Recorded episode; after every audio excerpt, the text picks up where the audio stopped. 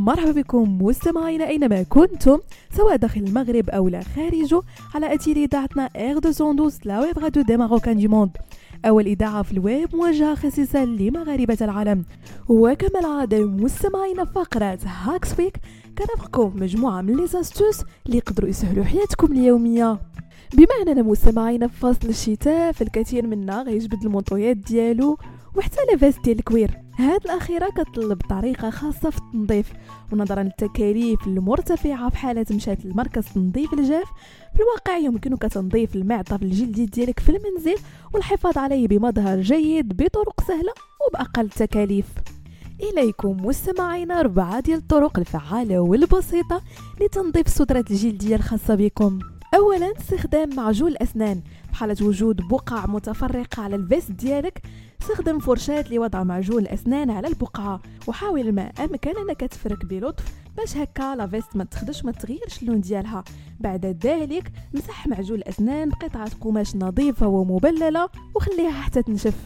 ثاني طريقة مستمعين هي استخدام مزيل طلاء الأظافر أو اللي كنقولوا ليه بالدارجة ما د الصباغة فإذا تلطخات السترة ديالك بالحبر أو صباغة الأظافر فالحل هو مزيل طلاء الأظافر.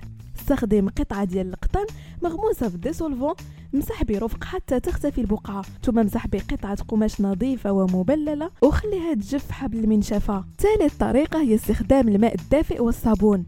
ابدأ بمسح السترة بلطف باستخدام فرشاة ناعمة أو قطعة قماش نظيفة لإزالة الأوساخ والغبار. بعد ذلك قم بإعداد محلول مائي خفيف باستخدام الماء الدافئ والقليل من الصابون اللطيف. وعندك تخدم بالمواد الكيميائية لأنها تقدر تضر الجلد ديال السترة ديالك. في حين بإمكانك تستخدم إسفنجة ناعمة لتنظيف السترة برفق باستخدام المحلول اللطيف. تجنب استخدام الماء بكميات كبيرة جدا باش هكذا تنشف لك السترة ديالك دغيا.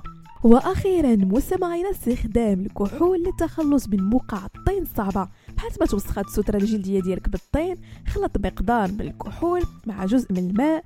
بلل قطعه قماش بمحلول كحول وامسح المنطقة. بعد ذلك نظف بقطعه قماش مبللة أخرى وستختفي البقعة. وكخطوة أخيرة استخدم منتج ترطيب خاص بالجلد للمساعدة على الحفاظ على لمعان ونعومة السترة ديالك. بهذا مستمعينا كنكون وصلنا لنهاية فقرة هاكس ويك نضرب لكم موعد la semaine prochaine هادشي كامل على إذاعتكم R 212 la web radio des Marocains du monde